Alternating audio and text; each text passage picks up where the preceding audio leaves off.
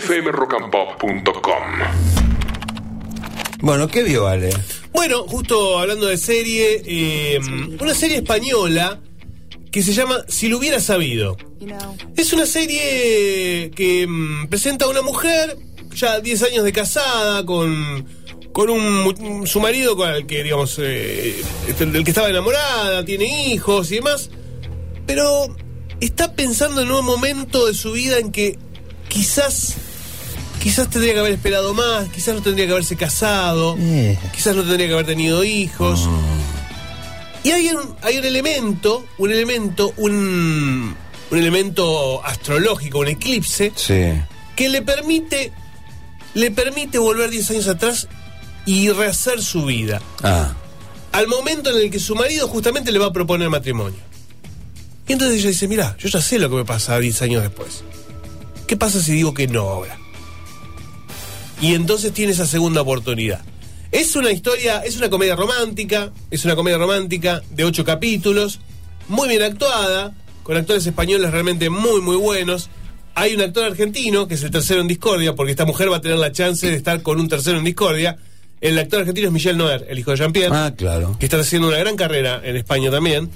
Y la verdad, es pasatista, es entretenida, es divertida. Está escrita por una autora turca. Esta era una serie que Netflix iba a hacer en Turquía. Mira. Y no la pudieron hacer porque el gobierno turco no les permitió hacerla porque había un personaje homosexual. No. En la- sí, así como lo escuchan.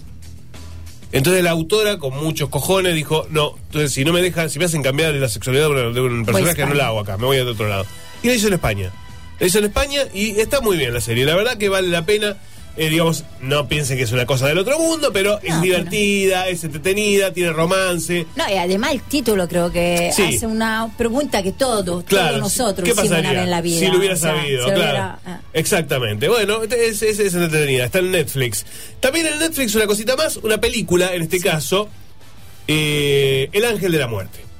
Una historia real también, ¿eh? Una historia real, pero película, ficción. Con Eddie Raymond como protagonista. Eddie Raymond es el actor que hizo eh, de Stephen Hawking en la película, justamente la teoría del todo. Ganó un Oscar por haber hecho a Hawking, ¿no? Eh, y también es, eh, bueno, eh, un, un actor que la verdad que cada cosa que hace lo hace muy bien. Trabaja en la, en la nueva saga de Animales Fantásticos, en fin.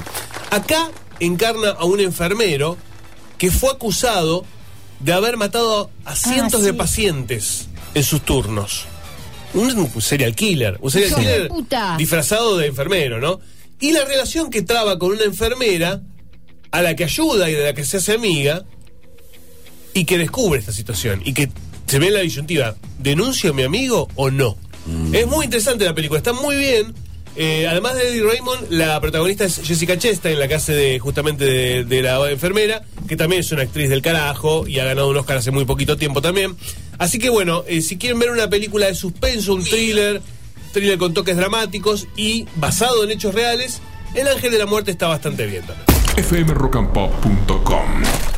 Conectate.